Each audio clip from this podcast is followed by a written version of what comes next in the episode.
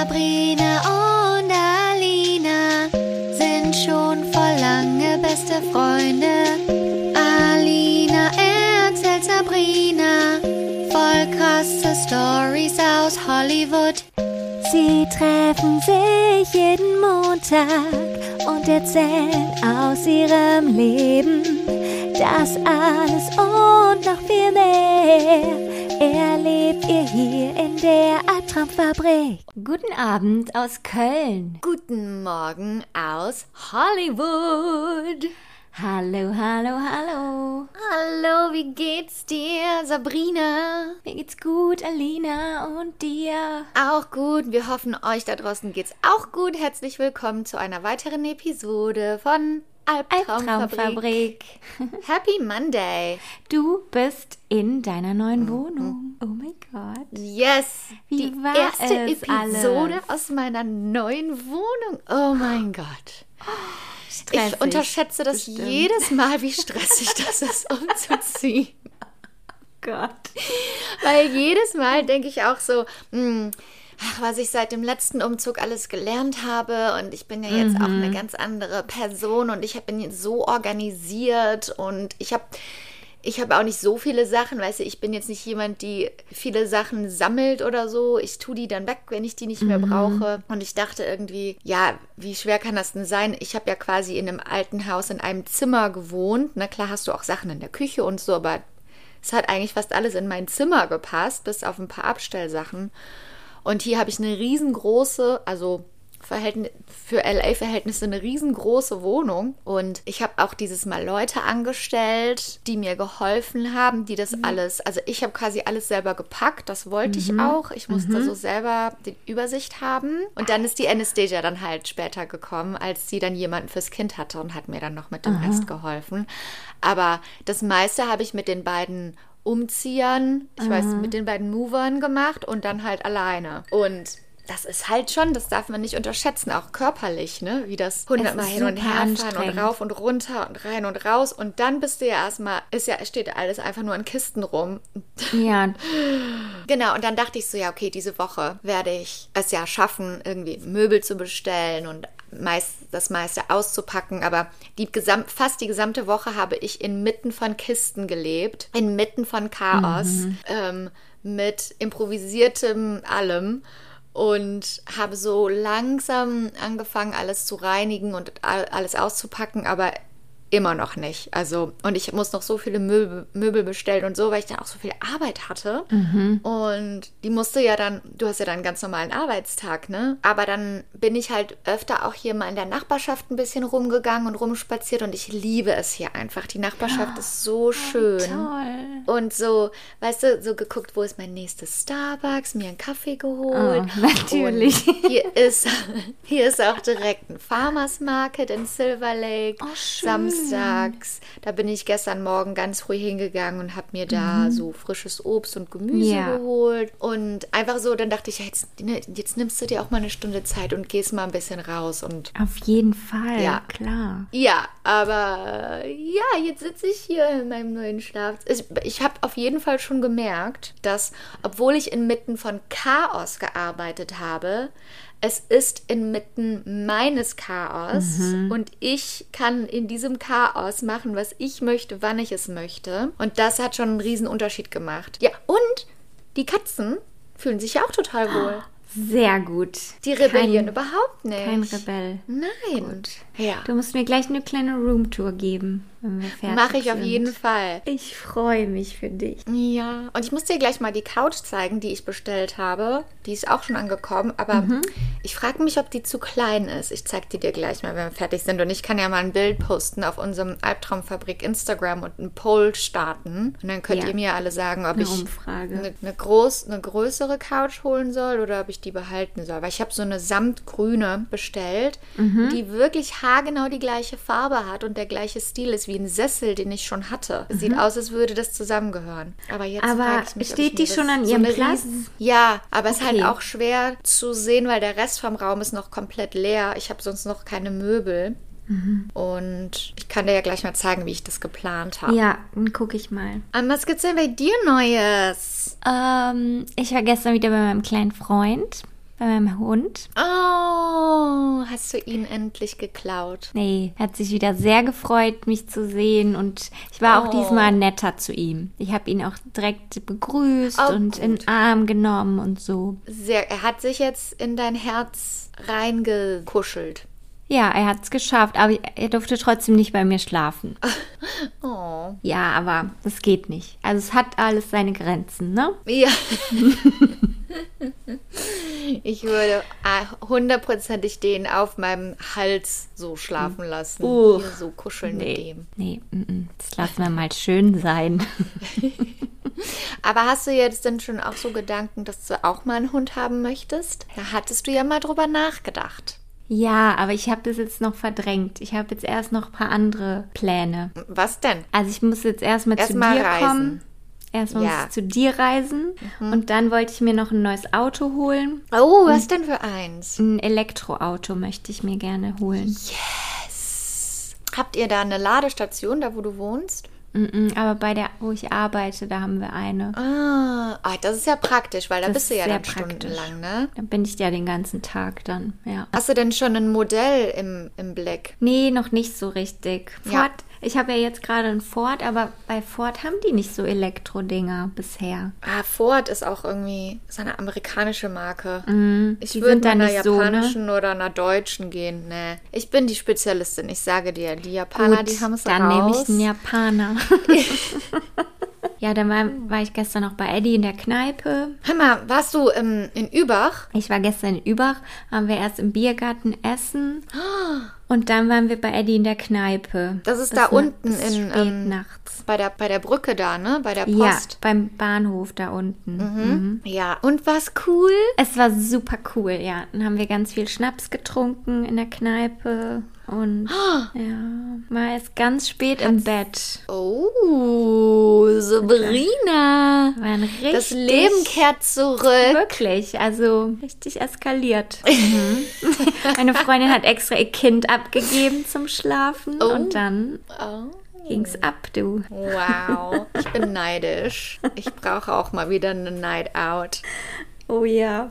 Und jetzt habe ich Urlaub die Woche. Oh, schön. Ja, und ich habe mir auch ganz viel vorgenommen. Was denn? Also ich einen Tag gehe ich in die Therme, so ein bisschen relaxen, Energie auftanken. Einen Tag schläft meine Mutter bei mir, dann machen wir so einen Shopping-Tag zusammen. Oh, Und dann wollte ich hier noch die Wohnung auf Vordermann bringen, alles vorbereiten für den Frühling, die Osterdeko Oh, rausholen, ja, Fenster liebe putzen. Ja, Ja, das ist ja auch therapeutisch und das muss man ja auch machen. Das alles Umfeld. so eine Reinigung, ne? Ja, Ja. mhm, fürs neue Jahr. Also ich meine, das neue Jahr ist ja schon da, aber irgendwie. Genau. Wir haben ja hier gestern die Uhren umgestellt, aber ihr ja noch nicht. Wir sind jetzt gerade in so ein paar Wochen, haben wir immer acht Stunden Zeitverschiebungen. Ja, genau. Ja, Ich glaube jetzt bereiten uns langsam auf den Sommer vor. Ach, im Sommer. Ich im Juli gehe ich nach Vegas für eine Woche für die Ja? Bachelorette Party und ähm, da kommen 23 Frauen zu dieser Bachelorette Party. Und Anastasia und ich haben schon gesagt, da gehen wir einkaufen und kaufen uns so richtige slutty Outfits. ja richtige Ah, und- Schlampen-Outfits. Und dann eine Woche lang sind wir einfach andere Personen. Wir ziehen einfach an, was Mhm. Ja. wir wollen und so mit Perücken vielleicht sogar auch und so. Die haben ja auch immer so Themen und sowas. Ne? So, heute ziehen sich alle Neonfarben an und heute ziehen sie richtig bescheuert wie im Film. Aber wir werden es einfach embracen. Wir werden es einfach mit offenen Armen empfangen und uns voll reinlehnen. Super, finde ich das. Das wird gut. Richtig Bachti machen da. Kann der, da kann das Baby mal eine Woche beim Papa bleiben. Oder nicht eine Woche, ein Wochenende oder so. Mal beim Papa bleiben. Und dann gehen wir richtig Bachti machen. Hör mal. Wie als wenn wir 22 wären. Das sag ich dir aber mal. Ja, das sagst du jetzt, ne? Dann gucken wir mal, Mhm. wie das dann wirklich ist. 9.30 Uhr, Anastasia und ich im Zimmer. Ja. Fertig vom Tag trinken. gestern auch, als ich zum Farmers Market gegangen bin, habe ich auch gedacht, ach, wenn die Sabrina dann hier ist, dann können wir morgens uns unsere Körbchen nehmen und Ja. zum Farmers Market gehen, an den kleinen Häuschen hier vorbei und dann können wir da unseren, unsere Avocados und unseren Kale kaufen und dann kann ich der Sabrina einen Avocadotoast machen und dann wird Da sie das freue ich mich. Da freue ich mich schon Ja. drauf die ganze Zeit. Oh, das wird richtig schön. Ich freue mich. Ich hoffe, dass die Flugpreise jetzt nicht äh, viel zu krass in die Höhe gehen. Ich meine, klar, dass jetzt die Ölpreise oder Spritpreise so hoch sind, das ist noch, da haben wir noch Und- Glück, dass das Ja. alles ist, Was wir, genau. was wir erleiden müssen. Ja. Nee, es ist irgendwie die neue Realität, in der wir jetzt leben, weil ich glaube, als nächstes wird Climate Change uns so richtig. Ja. Also sollten wir uns noch mal einmal sehen jetzt. Ja. Wir müssen uns jetzt so schnell wie möglich sehen, weil wir, es könnte das letzte Mal sein. Nein, sag das nicht! Ja, aber Ja, aber deshalb habe ich mir auch letztens überlegt, ich muss, ich möchte eigentlich noch viel mehr reisen irgendwie. Da habe ich, man sagt das immer so, ne? Man denkt das Ja. immer in seinem Kopf. Irgendwann ja, ja, irgendwann. reise ich nach. Mhm. XYZ. Und dann denkt man sich, ja, wann kommt es denn? Also wenn man es selber nicht zur Priorität macht und sein Geld immer nur für Dinge ausgibt, anstatt für Erlebnisse. Äh, Gegeben, wir reden jetzt von einem privilegierten Standpunkt, gegebenermaßen, man kann, ja, man kann sich das leisten und so, ne? Mhm. Aber ich habe immer noch nicht Island gesehen und ich will da unbedingt hin und ich will viel mehr reisen und irgendwie meine Reise ist immer nach Deutschland, weißt du? Aber so richtig alles Urlaub planen. Müssen wir echt mal alles planen. Und du warst noch nicht in New York, das müssen wir unbedingt machen und da zum Broadway Kann gehen. nicht sein. Ja, guck mal, von New York nach Island ist auch nicht weit, ne? Könnten Eigentlich uns müssen in wir Island so. treffen und da die Nordlichter schauen und wandern gehen und so in die Hot Springs und dann nach New York ins City Life. Es gibt so ein, so Mhm, ein Flugticket. So Rundtickets, ne? Ja, genau. Da müssen wir uns eigentlich drei Monate jetzt frei nehmen und Ja. dann machen wir das. Ich kann von der Reise aus arbeiten. Ja, und ich nehme Sabbatical bei der Arbeit. Genau. Ja, bevor es zu spät ist. Ja, so nennen wir genau. unser Instagram-Account, wo wir das alles dokumentieren. Immer schön positiv bleiben. Let's do it. Should we do it? Ja, kommen wir zur Story. Okay, heute, liebe Sabrina, reden wir mal über eine typische Hollywood-Albtraumgeschichte mal wieder. Was du nicht sagst.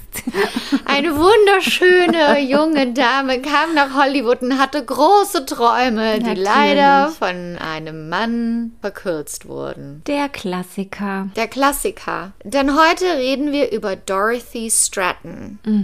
Kennst du sie? Ich habe das schon mal gehört, aber ich habe jetzt gar kein Bild vor Augen. So war das für mich auch. Ich hatte irgendwie die Geschichte schon mal gehört und hatte irgendwie den Namen schon mal gehört, aber wusste nicht so richtig. Aber es, es, hat, es hat die typischen, es hat alle ähm, Zutaten einer, einer typischen Hollywood-Albtraum-Geschichte, leider. Okay. Dorothy Stratton. Ähm, ich erzähle es dir einfach mal von Anfang bis zum Ende. Okay? Okay, Ich so erzähle es dir einfach das. mal von, Anfang So. bis zum Ende. Machen wir das. Alrighty. Dorothy wurde am 28. Februar 1960 in Vancouver in Kanada geboren. Dort ist sie auch aufgewachsen. In, ähm, einer hatte ein ganz normales äh, Upbringing und ähm, hat dann mit 17, als sie zur Schule gegangen ist, nebenbei noch gearbeitet, um sich ein bisschen Geld zu verdienen, äh, um ein bisschen Geld zu verdienen und hat dann in einem Dairy Queen gearbeitet. Ein Dairy Queen ist so Ice Cream. Ja. Also so wie ein Eiscafé, aber so eine Kette. Eines Tages ist Dorothy auf der Arbeit und ein Mann kommt rein namens Paul Snyder. Paul Snyder ist bereits 26 und er ist ein Club-Promoter und angeblich auch ein Pimp. Man weiß es nicht so richtig, Ew. das weiß Dorothy natürlich nicht, aber er ist mega charmant. Hat natürlich auch ein ganz anderes Selbstbewusstsein als 26-jähriger Mann. Und er ist sofort total angetan von Dorothy. Dorothy ist eine 17-jährige, wunderschöne, blonde, große, ähm, junge Frau. Und er denkt sich auch so, was, was ist es? Was hat sie an sich? Was ist es, was sie so besonders macht?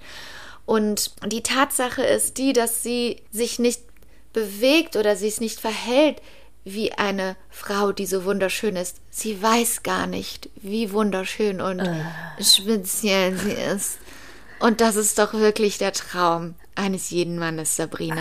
Alter, das ist ja Das ekelhaft. ist doch, das ist doch der Traum eines jeden Mannes, wenn die Frau Ja. nicht weiß, wie schön sie ist. Schön 17-Jährige. nach der Definition Ja. der, äh, des Patriarchats. Super schön. Es erinnert mich an viele Drehbücher in Hollywood aus den 70ern, 80ern und auch 90ern, wo immer gerne stand, entweder The Girl, Pretty like the Girl Next Door, also wunderschön, so wie Joey von Dawson's Creek, also wunderschön, aber Ja. nicht so, dass sie sagt, ich bin wunderschön.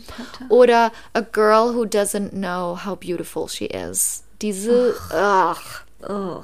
Dieses einfach, solange du wunderschön bist, aber nicht das Selbstbewusstsein dazu hast, bist du doch das perfekte Genau. Opfer. Ja, genau. Um So genau, ein naives Kind. Kindliches. genau, um, und das, der perfekte Besitz auch, ne? Weil Genau. jetzt kannst du ja dahin gegroomt werden. Keine Persönlichkeit. werden. Mhm. Also so hat Paul Dorothy gesehen und er war direkt angetan und ähm, er war auch ein Möchtegern-Fotograf und hat dann Dorothy gesagt, also sie hat auf jeden Fall Modelpotenzial und sie hat sich total geschmeichelt gefühlt von ihm. Es hat sie noch nie jemand so umschwärmt und sie wunderschön genannt und gesagt, sie hat eine Starqualität und sowas. Und dann hat Paul es geschafft, ähm, hat sie ausgefragt. Sie sind auf ein Date gegangen, sie sind auf mehrere Dates gegangen und dann haben sie angefangen zu daten. Ähm, also ist Dorothy jetzt in einer Beziehung mit diesem war's. 26-jährigen Pimp. And they lived happily ever after. Ja. er, er hat dann danach gemerkt, ähm, er hat Frauen immer nur als Objekte gesehen und er, muss, er musste an sich selber arbeiten, hat Therapie angefangen, hat alles in Frage gestellt und nein, leider, leider nein, Schade. leider gar nicht. Schade. Ähm, irgendwann hat er sie überredet, Nacktbilder zu machen. Und er fand diese Nacktbilder dann so gut, dass er sie im Sommer 1987 an Playboy geschickt hat. Ich glaube, daher kommt mir der Name bekannt vor. Ja, Sie war ein Playboy Playmate. von Hugh Hefner. Ja. Ja, Weil ich neulich auch diesen Podcast gehört habe über Hugh Mhm. Hefner und die ähm, Playboy-Menschen und wie das da alles abging. Und da kam sie, glaube ich, auch Ah. drin vor. Mhm. da kamen doch neue irgendwie Revelations raus von einem von seiner Ex. Ja, ich glaube, Holly hat Frauen, dann ne? erzählt, Ja. wie das so war, als sie da mit ihm zusammen Das können war wir hier so. eigentlich auch mal Oh. besprechen im Podcast. Mhm. Ja. Naja, aber wir wissen ja alle, was Playboy ist. Um, Und dort und, und zu der Zeit, ich meine, Playboy ist ja auch und war ja auch besonders zu der Zeit hoch angesehen. Also obwohl es ein Magazin ist, wo Frauen erotisch abgebildet, abgelichtet wurden, war es trotzdem ein sehr, es war sehr erfolgreich und Hugh Hefner war ein großer Celebrity und die Leute, die zu den Playboy Mansion Partys gingen, das waren alles Celebrities außerhalb dieser Branche. Das waren Filmstars und Regisseure und so weiter und so fort. Und Playboy Magazin hatte auch richtige angesehene Journalisten, die für die gearbeitet haben, die zum Beispiel die Interviews gemacht haben und die Stories, die zu diesen Bilderspreads. Also es war wirklich das Magazin, was es irgendwie geschafft hat, als Magazin, das Erotik verkauft, in den Mainstream einzufließen. Ja, das hatte Ähm, nicht so ein Porno-Image, sondern schon Ja. eigentlich auch was Ästhetisches und was Angesehenes. Es Ne? hatte was, es, genau, und die Fotografen, das waren alles Starfotografen und Playboy war dafür bekannt, dass es nie am Set irgendwie so war, dass sich die Frauen unwohl gefühlt haben oder dass sie zu etwas gedrängt wurden. Und Playboy hatte halt auch diesen Ruf, dass die haben die ganz besonderen Frauen gefunden. Hef, Hugh Hefner wusste einfach, wenn eine Frau das besondere etwas hatte und so weiter und so fort. Das war der, der ganze, der ganze Playboy-Wahn. Ja, besonders jetzt hier in den späten 80ern, 90ern, das war ja alles so die Zeit, auch wo Pam Anderson dann groß wurde. Und auf jeden Fall hat, also dieser Paul, ne? Paul Snyder, der war selber schon mal in LA gewesen, weil er wollte es dort selber schaffen, irgendwie in der Branche und hat mal versucht zu schauspielen, hat mal versucht zu dies und zu das, hat aber am Ende nur als quasi Party-Promoter gearbeitet und ist dann wieder zurück nach Kanada gegangen und dann hat er Dorothy kennengelernt und jetzt hat er irgendwie Dorothy als sein Ticket gesehen, na, zurück nach mhm. Los Angeles, weil er mhm. selber nichts auf die Reihe gekriegt hat. Playboy hat diese Bilder bekommen von Dorothy und fand die auch total toll. Dorothy hatte irgendwas Besonderes und damit sind Paul und Dorothy im August 1987 nach Los Angeles gezogen, wo Dorothy dann eine Finalistin war in Playboys 25-jährigem Jubiläum, Jubiläumscontest uh, Great Playmate Hunt. Mm. Ähm, sie war aber erst, sie war ja gerade mal 19 und brauchte tatsächlich noch die Unterschrift ihrer Mutter. Oh Gott.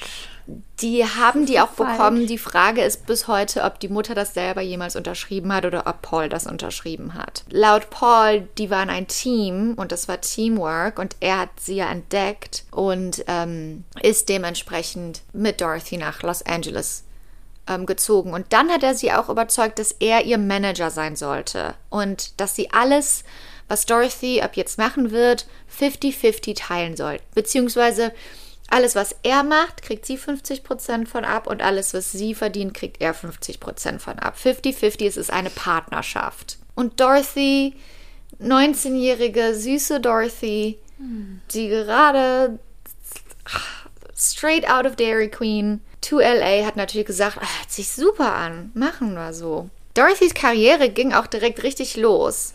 Sie wurde Playboys Playmate of the Month im August. Das ist ja eine Ehre, wenn du quasi das Playmate of the Month wirst, mhm. anstatt einfach nur als einer der Bunnies oder einer der ja. Playmates abgelichtet zu werden. Und dann gibt es ja auch noch Playmate of the Year. Das mhm. ist die mhm. ganz, ganz große Ehre. Da bekommt man auch viel Geld.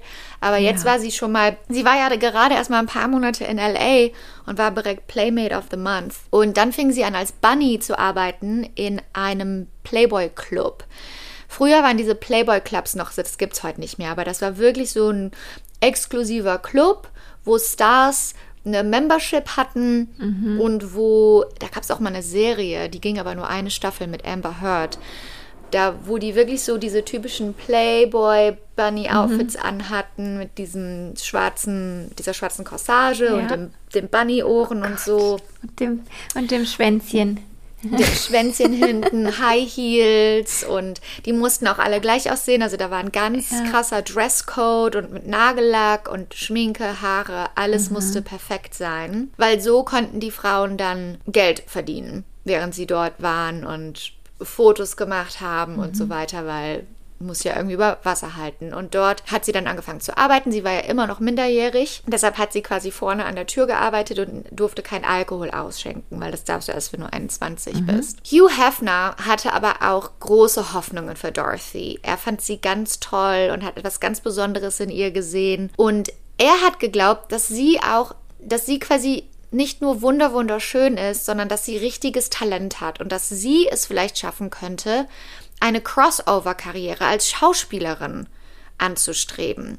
Viele Playmates und viele Models haben, hatten das natürlich auch als Ziel oder wussten, irgendwann bin ich zu alt, um Playmate zu sein und haben versucht, einen Agenten zu finden in Los Angeles und sind zu Castings gegangen. Aber und in der Playboy-Menschen haben die auch zum Beispiel Schauspielunterricht bekommen, wenn sie es wollten, von renommierten mhm. Schauspielcoaches und okay. die, du hattest halt, die hatten halt super viele Möglichkeiten dadurch, dass die ständig in der Playboy-Menschen waren und auch diese ganzen Leute kennengelernt haben. Mhm. Und bei Dorothy wurde richtiges Talent festgestellt, weil sie hatte halt auch, sie war halt selber keine Hustlerin, sie war halt immer noch so dieses, diese Frau aus Kanada, die einfach ehrlich ist und und diese Ehrlichkeit ist in ihre Arbeit als Schauspielerin reingeflossen. Und sie hat sich auch nie irgendwie verändert. Nicht, dass das was Schlechtes wäre, aber sie war immer noch, sie ist ja auch noch mega jung, ne? Und auch noch ganz frisch mhm. in LA. Und dann traf das auch tatsächlich so ein. Also sie hat dann angefangen, kleine Rollen in Fernsehserien zu buchen, mal hier, mal da. Und hat immer wieder neue Leute kennengelernt, neue Schauspielcoaches und Agenten, die alle gesagt haben, die hat wahres Talent. Und die haben dann auch früh gesagt, dass sie, dass sie sie an Marilyn Monroe erinnern. Also quasi die Kombination aus Sexappeal und Talent und Starqualität. Paul hat das natürlich auch mitbekommen, dass Dorothys Karriere steil aufging. Er hatte natürlich kein eigenes Einkommen. Er hat irgendwie versucht, m- mit Leuten, die Clubs bes besitz besessen haben, versucht, denen irgendwelche Sachen zu pitchen und hat weiter als Club-Promoter gearbeitet. Aber es war natürlich Vollidiot. nichts im Vergleich zu Dorothys Karriere. Und er hat natürlich auch mitbekommen, sie ist ständig von erfolgreichen Leuten umzingelt, sie ist ständig von Agenten und Regisseuren umzingelt. Und er wollte sicher gehen, dass er weiterhin und auf jeden Fall 50 Prozent von allem bekommt. Auch wahrscheinlich ohne, dass das Dorothy jemand ausredet. Also hat er ihr einen Heiratsantrag gemacht. Und Dorothy hat den Heiratsantrag angenommen. Scheiße. Ja, weil er wusste, wenn er ihr Mann ist, dann hat er auch andere Ansprüche auf Klar. ihr, ihren Besitz. Dann waren sie für ein paar Monate quasi verlobt und irgendwann hat er sie richtig gedrängt und hat gesagt, hör mal, wir sind jetzt schon so lange verlobt, du hast hier einen Termin in Las Vegas bevorstehen für Playboy, lass uns doch da einfach heiraten. Und dann hat sie auch gesagt, ich weiß nicht, das sind ja dann nur wir zwei und sollte nicht unsere Familie da sein, hat er gesagt, ist doch scheißegal. Andere Stars sind auch in Las Vegas, haben sich dort auch verheiratet und ich möchte das unbedingt und so, du schuldest mir das und so halt diese typischen Brainwashing-Sachen, ne? Oh Gott. Dorothy hat dann mit Hef geredet, Hugh Hefner, weil die beiden hatten eine so gute Beziehung. Er war quasi wie ein Vater für sie. Und er hat dann, sie hat dann gesagt, dass sie möchte, dass er dabei ist und dass er sie vielleicht sogar übergibt, weil es in Vegas ist und Hugh Hefner eh auch dort ist. Und dann hat Hugh gesagt, ich ich traue dem nicht. Ich möchte nicht, dass du den heiratest. Das heißt, ich möchte das nicht. Ich kann das nicht unterstützen. Ich kann dir nicht meinen Segen geben. Der hat sich eigentlich immer gefreut, äh, wenn eine seiner ähm, Playmates jemanden getroffen hat und die sich verheiratet haben und auch irgendwann Kinder hatten. Und er war dann auch weiterhin noch involviert in den Leben von denen. Aber hier hat er gesagt, ich traue dem nicht. Ich habe dem von Anfang an nicht getraut. Als er das- erste Mal auf einer meiner Partys war, in der Playboy Mansion, hat, ist Hugh Hefner zu seinem Security-Mann gegangen und hat gesagt, er soll einen Background-Check machen. Oh Gott. Weil der direkt ein schlechtes Bauchgefühl hatte. Krass. Und dann hat er Dorothy gewarnt und hat gesagt, ich kenne Männer wie diesen. Die Frau ist die Erfolgreiche, die Frau ist diejenige, die ähm, Karriere hat und die möchten die Kontrolle ähm, behalten und heirate den nicht. Aber Dorothy hat, ist diesem Rat leider nicht gefolgt, hat das nicht geglaubt, hat das nicht gesehen. Für sie war das halt so, sie hat es Paul geschuldet, weil er hat sie entdeckt und er kümmert sich um sie und er hat sie hier nach LA gebracht und sie schuldet ihm was. Und das hat er ja lang genug seit Jahren schon in ihrem Kopf einge eingehämmert. Das heißt, sie sind jetzt verheiratet, Dorothy und Paul. Boah. Dann ging es weiter für Dorothy, hatte quasi ständig Foto Fotoshoots, war ständig ähm, in, ähm, in Serien drin, hat weiterhin ähm, Schauspielrollen gebucht. Dann war, haben die quasi in der Playboy Mansion etwas gedreht.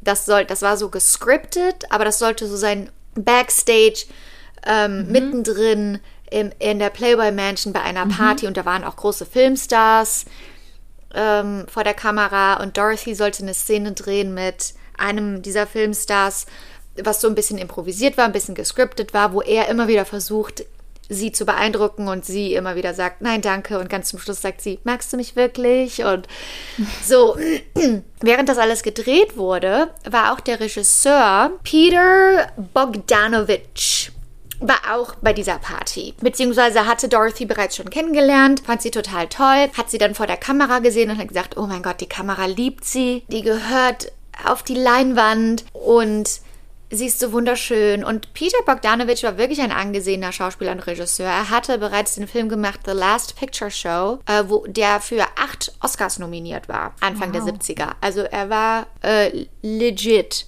Und er hat Dorothy dann auch ein, zu einem Casting eingeladen, um für eine der Rollen in seinem neuen Film vorzulesen. Er hatte eine neue große Comedy geplant. Auf jeden Fall hat er sie für, zu diesem Casting eingeladen für eine kleine Rolle als Sekretärin, wo sie so ein paar Lines hatte. Und sie hat das so gut gemacht.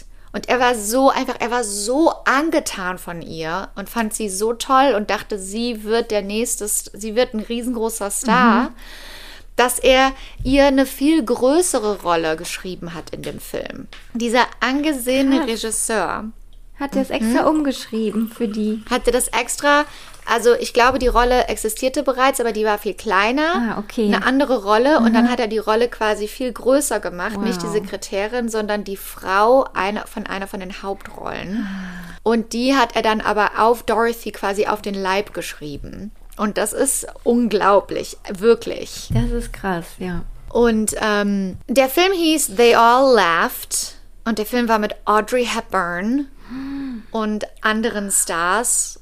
Und Dorothy hat dann die unglückliche Frau von einem der Hauptcharaktere gespielt.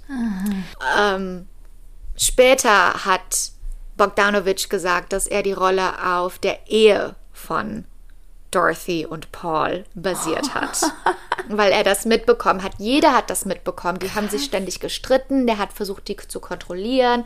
Der hat immer angerufen, wenn sie irgendwo war zum Arbeiten. Und irgendwie jeder hat das mitbekommen, dass der total shady war. Wie gesagt, er hatte ja kein eigenes Einkommen, aber er hatte äh, Zugriff auf 50 Prozent von allem, was Dorothy verdient hat. Und hat ihr Geld komplett verschwendet. Er hat zum Beispiel sich selber ein brandneues mega Luxusauto gekauft, während sie weiterhin ihr altes Auto gefahren hat. Und er hat einfach das Geld so ausgegeben, wie er wollte, hat die Schecks geschrieben, hatte quasi, war quasi ihr Finanzmanager und sie hat ihm vertraut. Doch irgendwann, besonders jetzt, wo sie mit so Leuten wie Bogdanovich zu tun hatte und in der Zukunft einen großen Film drehen würde, hat ihr jemand einen Finanz Manager vorgeschlagen. Hat gesagt, das haben alle Stars hier in Hollywood, das brauchst du auch. Du wirst jetzt natürlich viel mehr Geld machen, wenn du diesen Film drehst und du könntest vielleicht sogar Playmate of the Year werden, dann bekommst du 200.000 Dollar und du brauchst auf jeden Fall einen Finanzmanager. Und dann hat sie das auch gemacht. Sie hat das quasi ihrem Mann gesagt. Er war natürlich nicht happy, aber sie hat das durchgezogen und hat, und dann haben die quasi ein Gemeinschaftskonto gehabt als Privatleute für die Ehe und sie hat quasi ein Businesskonto angelegt für die Stratton Affairs oder sowas hat sie das genannt und hat dort ging dann quasi ihr Geld rein und von dort aus hat sie dann immer einen Teil auf das Gemeinschaftskonto rübergegeben, was Paul dann direkt verschwendet hat. Und der Rest war dann aber quasi so angelegt, dass ihr Businesskonto hat er quasi auch Zugriff drauf gehabt, aber nur, weil er ja noch ihr Manager war, aber nur, wenn sie dabei war. Also sie musste immer das quasi ihre, ihre Zustimmung geben, wenn er Geld wollte von dem Businesskonto. Dann ging es nach New York für Dorothy, denn die Dreharbeiten zu dem Film beginnen und sie musste für ein paar Wochen dahin und es war absolut magisch. Es war wunderschön. Es war un ein unglaubliches Erlebnis. Sie war immer am Set, auch an Tagen, an denen sie nicht gedreht hat, weil sie natürlich zuschauen wollte, wie Audrey Hepburn arbeitet und von, von ihr zu lernen. Und plötzlich war sie mit Stars und äh, beim, beim Lunch und unterwegs beim Kaffee, die sie eigentlich vorher nur aus dem Fernsehen und von Filmen kannte. Toll. Dorothy und Peter Bogdanovich haben auch sehr viel Zeit miteinander verbracht. Nicht nur am Set, sondern auch außerhalb vom Set. Ähm, und sie haben sich immer weiter kennengelernt und sie haben über alles geredet und über Dorothys Kindheit geredet und über ihre Ehe. Und es hat nicht lange gedauert, bis sie sich langsam aber sicher ineinander verliebt haben. Sie hatte romantische Gefühle für ihn. Und während sie in New York war, hat Paul sie immer wieder angerufen. Im Hotel, wo sie war, am Set, egal wo sie war, hat immer wieder angerufen, wollte immer wieder haargenau wissen, wann ist dein Drehtag zu Ende, wo bist du dann, was machst du dann? Und sie hat dann auch immer nur gesagt, ich muss arbeiten. Ich habe dir doch gesagt, ich bin am Set. Ne? Und die haben sich dann auch immer gestritten, jeden Tag. Und die Leute haben das auch mitbekommen, dass er halt so kontrollierend ist. Und dann hat er sie angerufen und hat gesagt, hey, ich möchte hier einen Kalender rausbringen mit deinen Fotos drin und das wird uns so viel Geld machen, wenn wir davon so und so viele Kopien verkaufen, womit er natürlich meint, es wird ihm Geld machen, wenn er Bilder von ihr verkauft. Kannst du das hier bitte unterschreiben und mach das doch jetzt mal. Und sie hat gesagt, ich muss, ich muss mich konzentrieren, ich muss mich auf meine Rolle konzentrieren und können wir das nicht machen, wenn ich wieder da bin? Und sie wusste ja auch nicht, dass er gerade gar kein Geld mehr hatte, weil er das ganze Geld von ihrem, äh, von ihrem Ehekonto schon verschwendet hatte. Was für ein Vollidiot. Und ey. immer wenn sie gesagt hat, hey, ich möchte mich auf meine Karriere konzentrieren, hat er gesagt, wir sollten darüber nachdenken, wann wir Kinder möchten und wann wir uns zur Ruhe setzen. Oh, what the fuck. Und als er Kinder gesagt hat, hat sie gedacht, oh, ich möchte keine Kinder mit diesem Mann. Ich möchte keine Kinder mit Paul. Mhm. Und dann ging so langsam, aber sicher endlich ein Lichtlein auf, beziehungsweise Endlich. was. Endlich hat sich der die Sichtweise so ein bisschen geändert von Ja. Dorothy. Ja. Und sie wusste, sie möchte mit Paul keine Kinder und keine Zukunft. Ähm, auch während sie in New York war, ist Paul immer wieder zur Bank gegangen und wollte, also es ist quasi ein Scheck angekommen für Dorothy von einem ihrer Jobs für ein paar tausend Dollar oder so. Und er ist zur Bank gegangen. Der, der Check war aber fürs Businesskonto von ihr. Und er wollte unbedingt dieses Geld haben, weil er hatte kein Geld mehr. Und dann ist er zur Bank gegangen und die bei der Bank haben immer gesagt, wir können das nicht, wir können dir das nicht Cash rausgeben, weil das ist Dorothys Konto. Ja. Und dann ist er mit einer Frau dorthin gegangen, die er in einem Club kennengelernt hat. Und hat, diese, hat der Frau diesen Scheck gegeben und gesagt, wir gehen da jetzt rein und dann sagst du, du bist Dorothy und dann kriegen wir das Geld. ernst. Und dann sind die in die Bank gegangen, sind die in die Bank gegangen, haben das versucht und dann hat die ähm, Bankfrau, wie heißen die denn? Die Bankangestellte, kannst du sagen. die Bankangestellte hat den Scheck genommen, hat da drauf geguckt, hat die Frau angeguckt, hat gesagt, das ist Dorothys Konto, Dorothy ist blond, diese Frau ist brünett. Ja, du brauchst uns ja auch deinen Ausweis zeigen. Am besten. Ja, und dann Dumm. war der total sauer, hat die so am Arm gepackt, Oh ist gefahren, hat sich in sein Auto gesetzt und dann hat er bei Dorothys Finanzmanagerin angerufen, hat gesagt, hör mal, was ist hier los? Äh, Wir, wir 50-50 ist alles 50-50, ich darf darauf auch zugreifen. Und dann hat diese Finanzmanagerin Dorothy angerufen und hat gesagt, hör mal, der hört nicht auf, der will unbedingt an das Geld dran. Und dann, der ist total aggressiv und beleidigend. Und dann hat Dorothy gesagt, ja, das wundert mich nicht, so ist er halt. Und dann hat die Finanzmanagerin auch gesagt, wie kann man sich dann so um Geld streiten und immer noch romantisch involviert sein? Und dann hat Dorothy gesagt, seit einem Jahr sind wir nicht mehr romantisch involviert. Also da ging schon lange nichts mehr bei denen. Oi, oi, Gott sei oi. Dank, ey. Da war Boah. der Ofen aus, du. Dann hat Dorothy eine Drehpause von dem Film, fliegt zurück nach LA, wohnt natürlich immer noch mit Paul in einer Wohnung und ist natürlich auch hin und her gerissen. Also sie weiß, sie hat Fühle, Gefühle entwickelt für Peter, aber Paul hat sie natürlich auch noch total in seinem Bann und ja, sie weiß irgendwie nicht so richtig, sie weiß nicht so richtig weiter. Sie geht dann auch, während sie in LA ist, auf eine Party in der Playboy Mansion, weil sie wusste, sie wurde, würde Playmate of the Year werden. Wow. 200.000 Dollar bekommen und das macht sie natürlich zu einem noch größeren Star.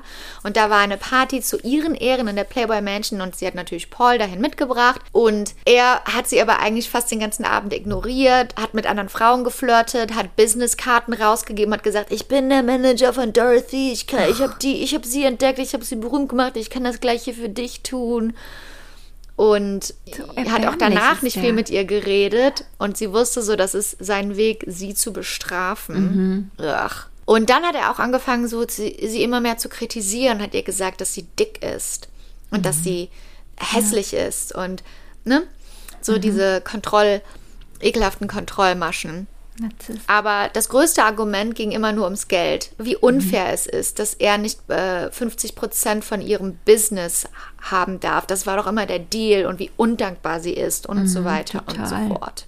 Ähm, dann sagt sie, hey, wir streiten uns nur noch und wir haben eigentlich gar keine richtige Beziehung mehr. Vielleicht sollten wir eine Pause einlegen. Und daraufhin rastet Paul aus. Und er sagt, Pause einlegen, wenn du, wenn du aus dieser Türe rausgehst, brauchst du nie wiederkommen. Dann sind wir geschieden. Okay. Und das war aber für Dorothy ein krasser Gedanke, weil als ihre Eltern sich geschieden haben, war das extrem schwer für ihre Mutter und sie hatte nur negative Verbindungen mit einer Scheidung und sie dachte immer noch, sie schuldet Paul was und sie sei undankbar und das war halt nicht ein Gedanke, den man so einfach verdaut. Genau, weil sie denkt halt, dass Paul sich um sie kümmert. Sie denkt halt, okay, ich liebe ihn nicht, aber er hat sich mein ganzes Leben lang um mich gekümmert. Ich kann ihm das nicht antun. Bis sie dann mit einer Freundin darüber redet und die Freundin ihr sagt, der kümmert sich nicht um dich, der nutzt dich aus. Genau. Du musst deine Sichtweise ändern. Das ist nicht so, wie du das siehst. Und dann hört sie auch zu. Also langsam hört sie den, den Stimmen zu und den Freunden zu und die dann immer wieder sagen, hör mal, was ist eigentlich mit dem los? Ich meine, Hugh Hefner hat es schon gesagt, ihre ganzen Freunde haben es gesagt, ihre Businesspartnerin hat es gesagt, äh, Managerin hat es gesagt. Und so langsam wacht Dorothy auf, aber man darf nicht vergessen, ne, der hat die gegroomt, seit die 17 war. Ja. Ja, auf jeden Fall ist sie jetzt immer noch in LA. Sie gewinnt dann also, sie wird dann Playmate of the Year 1980. Dann ist sie zu Gast in der Tonight Show mit Johnny Carson. Dann geht sie auf eine zweiwöchige Promotour durch Kanada.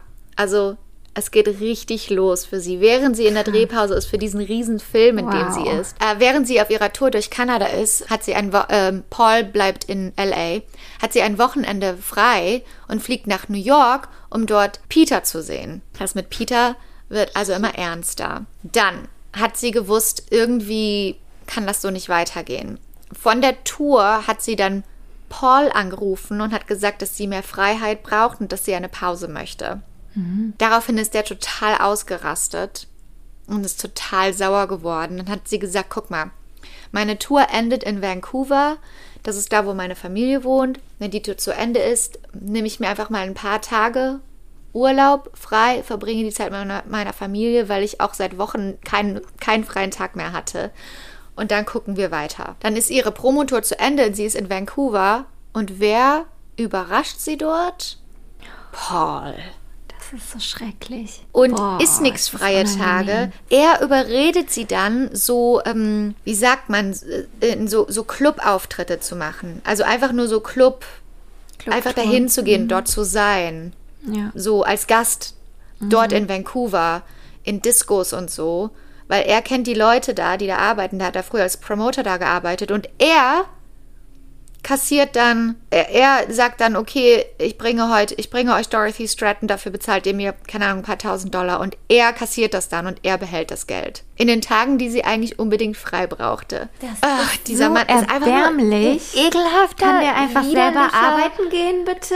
Es ist, es ist einfach nur so unglaublich. Soll er doch mal selber Geld Dieses- verdienen Dieses gehen. Ausnutzen. Aber er ja. kann ja nichts. Und auch wenn du dir das Bild anguckst von denen, ähm, wirklich Dorothy Stratton und, und einfach diese junge, wunderschöne Frau und einfach dieser ekelhafte alte Mann neben ihr. Nicht, dass alt gleich schlimm ist, aber so sieht's wirklich aus. Es sieht wirklich, er ist wirklich so ein Energievampir, so ein ekelhafter. Boah, ey. Ach, okay. Dann fliegt Paul wieder nach Los Angeles und Dorothy fliegt nach New York, um den Film fertig zu drehen. Dann endlich schreibt sie ihm einen Brief, weil sie ist jetzt auch wieder in New York, sie ist wieder bei Peter und die, die, sind, die, Dreh, die haben die Dreharbeiten, die verlieben sich immer mehr. Endlich, endlich, endlich schreibt Dorothy einen Brief an Paul, dass es aus ist zwischen ihnen. Es ist aus sowohl mit der Ehe als auch mit der finanziellen Partnerschaft. Es ist einfach alles komplett vorbei. Daraufhin macht er alle Konten leer, wo er darauf Zugriff hat, fängt sofort an, eine von seinen Ex-Freundinnen zu daten und stellt einen Privatdetektiv ein, der nachweisen soll, dass sie ihm fremd geht mit Peter Bogdanovich. Im Juli äh, 1980 ist die Produktion dann zu Ende von dem Film, woraufhin Dorothy und Peter zehn Tage lang in England Urlaub machen. Ganz in Ruhe, nur die beiden, ohne die Dreharbeiten. Und dort wird es dann richtig ernst zwischen den beiden. Als sie wieder nach Los Angeles zurückkehren, zieht Dorothy sofort in seine Villa in Beverly Hills ein. Die beiden meinen es ernst. Es hätte ja auch eine ganz süße Hollywood-romantische Geschichte sein können. Dann, äh, Paul weiß natürlich jetzt auch, dass Dorothy wieder in der Stadt ist. Und am 31. Juli 1980 geht er zu dem Haus von Peter und Dorothy und versteckt sich dort mit einer Pistole in den Gebüschen. Er hat den Plan, egal wer in dem, egal wer die Tür aufmacht, zu erschießen. What? Er wartet stundenlang, aber niemand geht rein oder raus. Dann überlegt es sich doch wieder anders. Und dann fährt er. Fährt er wieder, fährt in die Hills, fährt zu einem Aussichtspunkt, guckt über LA und fährt wieder nach Hause. Psycho. Und dann kontaktiert er Dorothy. Es wird natürlich alles von den Anwälten äh, abgehandelt, ne? Die ganze, wie das alles, die Scheidungspapiere und wie die Finanzen. Gott sei Dank hat er ja auch keinen Zugriff auf ihre, auf ihre Business-Finanzen, wo sie auch die 200.000 von dem äh, Playmate of the Year bekommen hat und die Filmgage und so. Ja, Gott sei, Ga- zum Gott sei Glück. Dank. Aber er hat ja bereits trotzdem schon von ihr gestohlen, also seit Jahren schon. Doch dann bittet er sie, sich einmal mit ihm zu treffen, um einfach alles zu finalisieren und einfach noch einmal alles ordentlich, um über alles nochmal ordentlich zu reden. Und dass er bereit ist, alles zu unterschreiben und so weiter. Und dann sagt sie ja, okay, ich, ich treffe mich mit dir noch einmal. Und dann sagt er, okay, du kannst zu mir nach Hause kommen. Also fährt sie am 14. August 1980 zu ihm nach Hause. Ähm, er hat auch Mitbewohner, da wo er jetzt wohnt, in dem Haus. Und die, die Mitbewohner sagen, okay, wir geben euch ein bisschen Privatsphäre und gehen. Mitbewohner gehen also. Draußen vor der Tür ist der Privatdetektiv, den Paul selber angestellt hatte, weil der Priva Privatdetektiv ist ja Dorothy gefolgt. Also Privatdetektiv ist vor der Tür. Der weiß, dass Dorothy und Paul im Haus sind. Die Mitbewohner sind gegangen. Dann stundenlang nichts. Gott. Einfach gar nichts. Acht Stunden lang. Irgendwann kommt die Mitbewohner wieder nach Hause. Sie sieht, dass Dorothys Handtasche im Wohnzimmer ist, aber die Türe von Paul ist geschlossen und sie denkt sich, okay, die sind da drin und schlafen oder so. Irgendwann denkt sich der Privatdetektiv, irgendwas stimmt hier nicht. Ruft der Privat Privatdetektiv in dem Haus an und sagt seiner Mitbewohnerin, ist Paul zu Hause?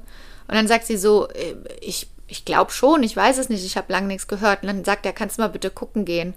Und dann geht sie runter, da wo er wohnt, öffnet die Türe und sieht leider die größte Horrorszene, die man sich vorstellen kann. Dorothy und Peter, beide nackt, beide tot. Nein. Blut überall. Nein. Ähm, Paul hatte sie vergewaltigt und hat sie dann ins Gesicht geschossen. Und hat sich danach, hat sich ein paar Stunden später selber erschossen. Mhm. Oh.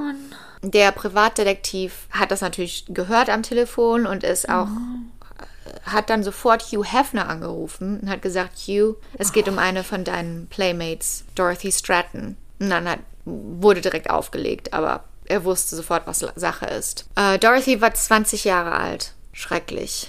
Furchtbar. Ähm, Hugh Hefner hat dann Peter Bogdanovich angerufen und ihm die Nachricht überbracht und der hat, der ist da gar nicht drauf klargekommen. Der ist sofort zusammengebrochen, der war komplett am Ende. Der, ja, es waren ganz, ganz schlimme News für ihn. Und ähm, er hat dann auch die Mutter von Dorothy und die Schwester von Dorothy, Louise, die, äh, die Schwester war zwölf und die Mutter, die hat er nach LA eingeladen und hat sich um die gekümmert und hat denen, die konnten bei ihm in der Villa wohnen und der hat denen alles gegeben, was die brauchten und wollte sich einfach nur um die kümmern und fand die Tragödie einfach nur so schlimm. Ein Jahr später kam der Film raus mit Dorothy. Ähm, der ist nicht so gut gelaufen, aber über die Jahre hinweg hat er quasi eine Fanbase aufgebaut. Und ein paar Jahre später kam The Killing of the Unicorn, ein Buch raus, das, P äh, das Peter Bogdanovich geschrieben hat über Dorothys Leben. Wow. Es wurden auch zwei Filme gedreht über das Leben von Dorothy Stratton. Ein, in einem Film wird sie von Jamie Lee Curtis gespielt. Ähm, das Lied The Best Was Yet to Come von Brian Adams war für Dorothy Stratton geschrieben. Dann, listen to this, im Jahre 1988 heiratet der mittlerweile 49-jährige Peter Bogdanovich die 20-jährige Louise Nein. Stratton. Nein. Alina. Das ist doch jetzt komisch. Das, Das ist muss doch jetzt nicht problematisch. sein. Ja. Das ist ziemlich ein ziemlich problematisches Ende, dass unser Peter, ich meine, der war ja auch Peter, älter ey. als der die Dorothy kennengelernt Ja. hat, ne? Aber dass selbst der jetzt wieder rauskommt als 50-Jähriger, Mann. die 20-jährige kleine Schwester von ihr zu heiraten, die er kennengelernt hat, als sie zwölf war. Leute, ja. Die war zwölf. Das geht Die, die war nicht. zwölf und war in, er war in LA und dann waren die ja wieder in Vancouver und er hat aber angefangen, war auch bei Familienfesten dabei und so und mit 20, als sie 20 war, haben die geheiratet und ihre Familie war auch gar nicht anwesend bei der Hochzeit. Gott. Und das ist irgendwie so, Dorothy war 20 in LA verheiratet zu einem viel älteren Mann, als sie gestorben ist und ja. Ja, und waren die dann lange verheiratet? Okay, Peter Bogdanovich ist am 6. Januar 2022 gestorben. Oh, wow. Im Alter von 82. Und mit Louis Stratton war er von 1988 bis 2001 zusammen. Krass, Das, da haben sie ja, sich wieder ist lange. geschieden. Ja, 13 Jahre waren die verheiratet. Krass, ne? Mhm. Und davor war er nämlich schon mal verheiratet mit Sybil. Kennst du noch Sybil? Nee. Das war so eine Sitcom. Die Schauspielerin Sybil Shepherd, die war nämlich der Star in einem seiner anderen Filme. Das war so, er war dafür bekannt ein bisschen, dass er sich in seine Stars Mhm. Ja, verliebt. so einer war das also. Ähm, es gibt auch einen mehrteiligen Podcast, der heißt Death of a Starlet. Und da gehen die wirklich richtig ins Detail und ähm, das ist echt interessant. Aber das macht einen halt auch wütend, weil das ist nicht so, das, das fängt ja direkt an, äh, als sie 17 ist. Das fängt ja direkt in Episode 1 an, dass diese Manipulation und dieser Mann ihr komplettes Leben bestimmt und sie manipuliert und man weiß einfach, es geht schlecht aus und das ist eigentlich echt fast unglaublich, dem zuzuhören, weil man weiß, dass dieser Mann am Ende einfach ihr Leben komplett zerstört. Ohne Grund. Also ein Grund für ihn, aber ohne Grund, weißt du? Dann bring dich doch selber um, wenn du das nicht mehr ertragen kannst. Aber 20 einfach noch so Jahren. dieser letzte Power-Move, ne? So, ich habe die Kontrolle über dich hier, ich habe die Kontrolle über dich. Und dann noch vergewaltigen, das ist ja wohl das eindeutige Zeichen der Verachtung. Ja. Ähm, ja, ja. Wow, sehr traurige Geschichte. Super traurige Geschichte. Ich wusste gar nicht die ganzen Details. Ist er, der Anschein dieser Geschichte hat ein Playmate. Playmate ist so die Überschrift, ne? Death of a Ja, Playmate. irgendeine anonyme, schöne Ja. Person. Aber dass dann wirklich da so ein ganzes Leben hintersteckt und die Person halt Wün Wün Wünsche hatte, Träume hatte, genau wie wir. Ja, Und genau. Very sad. was gibt's denn sonst noch so Neues aus der Fernsehwelt? Haben wir irgendwas geguckt diese Woche? Also die Love is Blind Reunion mussten wir noch besprechen. Ach ja, stimmt. Ja, Hast du sie geguckt, die Love is Blind Reunion? habe ich gesehen. Und? Shake ist so ein Oh. dummer Vollidiot. Aber, wa- aber Achtung, wer bin ich? Oh, Shayna. Shayna. Wie oft hat die mit nicht? ihren Augen? Wie oft hat die das gemacht? Was stimmt nicht mit ihr? Die haben da aber auch, die haben das aber auch hundertmal reingeschnitten, ne? Ja. Ich habe das Gefühl, die haben das extra gemacht. So irgendjemand, Voll. irgendjemand, der im Schneideraum saß, der hat. Mhm. Ja, ja. Aber wie lustig auch, dass Shake gesagt, äh, was heißt lustig? Dass Shake so meinte, ja, äh, nachher schneidet ihr mich wieder so als Villain und so. Und die Genau. haben aber alles drin gelassen, was der gesagt hat. So, nein, Honey, you. Ja, was du, Du machst das selber. Du tust dir Genau. das selber an. was du gesagt hast, Es- hast du halt gesagt. Und dann ist es egal, ob in welchem Zusammenhang, weil das war einfach nur Scheiße. Deine Taten sprechen dafür, wer du bist. Ja, Und, und- so Sachen zu sagen wie, äh, ich habe Reservierungen bei Nobu. Äh, cares? Idiot. Und du siehst es ja auch daran, dass keiner ihm widersprochen hat oder keiner ihm zugestimmt hat, weißt du? Also Ja. die anderen haben es halt auch so empfunden, dass er einfach scheiße war. Ja, und die anderen haben ja auch gesagt, wir haben das, wir haben das dich miterlebt und dann haben wir die Sendung geguckt Genau. und die Sendung hat dich noch viel netter Genau. dargestellt, als du in Wirklichkeit bist. Und jedes Mal, wenn der was gesagt hat, alle so, oh. Alle die Augen verdreht und total Ja. abgefuckt, ey. Das ist irgendwie so unangenehm, das zu, ah, das zu gucken, aber man kann auch nicht weggucken. Ja, ich fand's auch ein bisschen cringe teilweise. Cringe, ne? Ja, wie, weil das so, Ja. ja, weil die wirklich so ihr Innerstes nach außen kehren und ihr, wirklich ihre wahren Ja. Mhm. Gefühle zeigen und ihre Hoffnung in, in das ganze Experiment setzen und wenn du dann so einen Vollidiot dabei hast, der einfach nur Ja. Mhm. fake ist und mit Gefühlen anderer spielt. Ach, so ein ekelhafter, was der da von sich gegeben hat.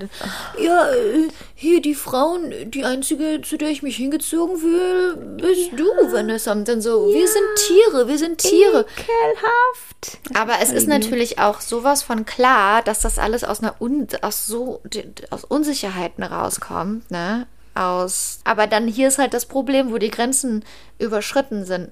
Wenn du so erwachsen bist und deine Unsicherheiten das Leben der anderen negativ beeinflussen, dann kriegst du halt auch kein Mitgefühl mehr. Ne? Da musst du Verantwortung für übernehmen. Dann musst du zur fucking Therapie. Ja, ich äh, finde so spätestens, wenn man sich selber sieht, wie man sich verhält. Ja. Weil man, Ja. oft ist einem das ja nicht bewusst, wie man wirkt nach außen Ja. hin. Aber er hat sich das ja selber alles angeguckt. Und spätestens da hätte er die Notbremse ziehen müssen und sagen müssen, okay, Ja. ich scheiße Leute, das geht nicht, ich muss mich irgendwie ändern. So wie Jessica in der letzten Season. Die Ja, kam ja in genau. die Reunion rein und meinte so, I'm so sorry. und dann die anderen, die so attackierten, die so, I agree, I'm sorry. I don't know what else to tell you, man. ja. ja. Ja, aber wenn man halt gar Einsicht, keine Entwicklung die sieht, das, dann kannst du es nicht verzeihen, ne? Ja, ich glaube, die Fähigkeit hat er halt gar nicht, ne, Nee, diese Einsicht. Der, der, der ist ja dann hundertprozentig die andere Richtung gegangen, hat gesagt, I'm gonna double down on the gun. Ja. Und auch Ach, ist ihm auch Kind. egal dann, dass alle Nichts dann gegen Kinder. Mhm. ihn sind, ne? Es ist für ihn dann immer noch einfacher, Das ist jetzt als, seine, seine Marke. Ja, als sich das selber einzugestehen. I'm just saying what everyone's thinking. No one's thinking no that. one's thinking that, ja. Und ich wette nämlich, wenn der alleine ist, heult der auf jeden Fall. Findet er das ganz schlimm. Ja, und jetzt hängen ja Deepti und Kyle ab. Ich finde Kyle ganz schlimm, Alina. Ja. Ich finde Kyle sowas von schlimm. Wa warum? Der ist, uh, ich weiß nicht, der ist super cringe. Der ist nicht echt. Der, der ist auf jeden Fall cringe, ja. Der ist auf jeden Fall besser als Shipty. Nee, wie heißt der? Shit. Shit. Shitty. Der ist auf jeden Fall besser als Shitty, aber. Nee, shit. Ja, aber die, sie war auf so einem seiner, in einem seiner TikToks. Habe ich gesehen, ja. Die hängen jetzt immer ab und so und. Don't do it. Why not? Don't do it. Stay single forever. Ja, und was ich auch krass fand, war Danielle und Nick. Die haben ja gesagt, so Aha. eigentlich nachdem das abgedreht war, haben die sich gar nicht mehr gestritten und da war so der Mhm. ganze Druck war dann weg. Ja, Fand ich interessant. Ich also, ich frage mich, ob die das ein bisschen verschönert haben. Glaube ich nicht. Weil wenn du sowas guckst, dann musst du dich doch auch schämen. Und dann siehst du ja, wie du gerade schon gesagt hast, wenn du das dann guckst und du siehst dich selber und du siehst ja auch, ich meine, die Leute, die das schneiden, die und die Regisseure von der von der Sendung, die die erzählen ja eine Geschichte, ne? Die zeigen nicht einfach nur Fakten, sondern die erzählen uns eine Geschichte. Ja.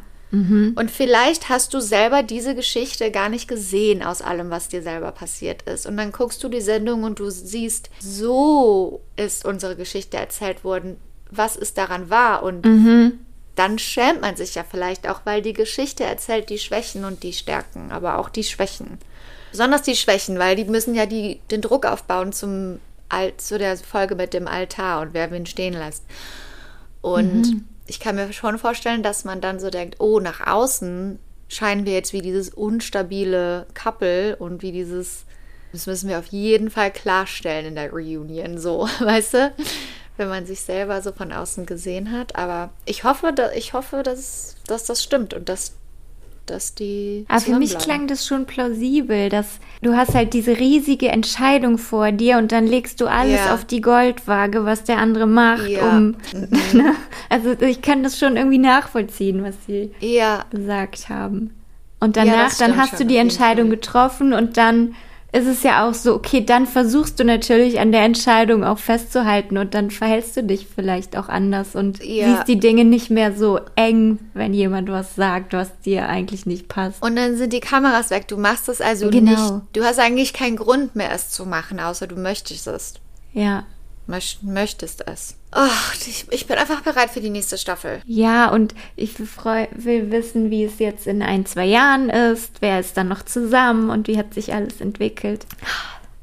toll. Und ich habe letztens hier Netflix angemacht und das erste, was mir vorgeschlagen wurde, war Queer Eye Germany. ja, Also gibt's hier jetzt. in Amerika wurde das vorgeschlagen. Oh, Ich habe ja kein, eigentlich keinen deutschen Algorithmus da drin. Krass. Weil Queer Eye ist die beste Sendung ever.